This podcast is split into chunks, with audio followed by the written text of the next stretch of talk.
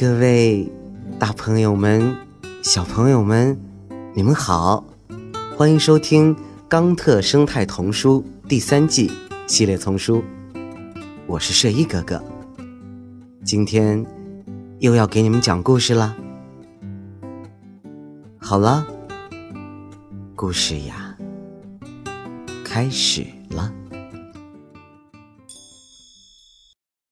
跳蚤和狮子。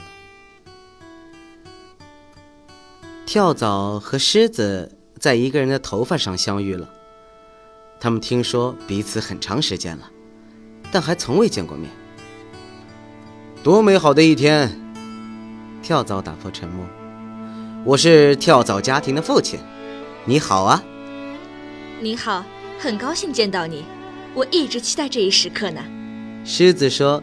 并主动自我介绍：“我是狮子家庭的母亲。”我一直在想我们会何时见面，因为我们享受着同样的生活空间。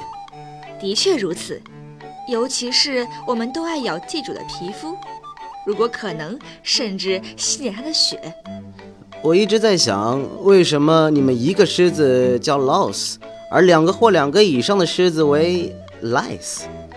这个我也帮不了你了，因为我也不知道。我倒是一直想知道，你是怎么跳那么高又那么远的呢？实际上，我们并没有跳。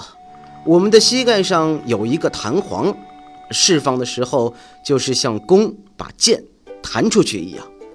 或者你可以说，我们的身体结构更像是一把弩。啊，你真是世界上最好的跳跃者了。是的。如果人类有我们的弹跳力，他们就能向前飞跃九十米。但墨蝉才是真正的冠军。那种小虫子可以产生相当于其体重四百倍的力量，而我们呢，只能产生一百倍。蚂蚱甚至连十倍都不到。这可真是让人佩服啊！谢谢。但是你知道，我们是以动物为食，而墨蝉只吃植物。这可能是力量差异的原因。我们也喜欢吃血液和皮肤，但我们却不会像你一样能跳。不不不不不，也许不是那么回事儿。我听说你在数百万年前就已经寄居在黑猩猩和大猩猩身上了。哦，是的。而且现在如果有机会，我们也会把人类作为食物的来源，无论他们喜欢与否。我想一下。我们在人类开始穿衣服时向他们靠近，衣服里面很容易躲藏，尤其是他们不常洗澡或者洗衣服的时候。你不太受人欢迎，对吧？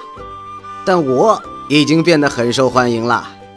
跳蚤说：“人类甚至啊，把我放在马戏团里。”呃，我记得的。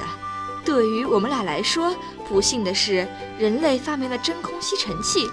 这使我们的生活非常艰难，这就是如今在周围很少见到你们的原因吧？是的，这还不算什么。当空气太干燥时，我们会生活的很艰难，那样我们就没有办法继续生存下去了。即使人类想用水淹，也无法摆脱我们。我们在水中十二小时后，可能看起来像是死了，但其实我们能够自我复活，生活依旧。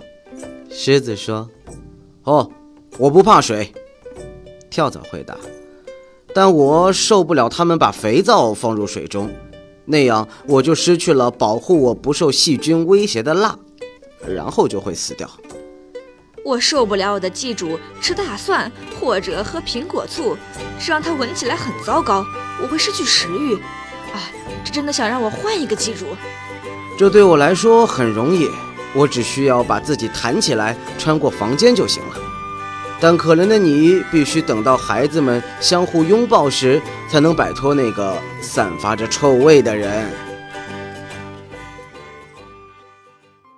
您刚才收听到的是由环保部宣传教育中心引进，学林出版社和喜马拉雅联合出品，李肖钦、马俊先播讲的《冈特生态童书》。第三季系列丛书，还有很多好听的故事，不要错过了。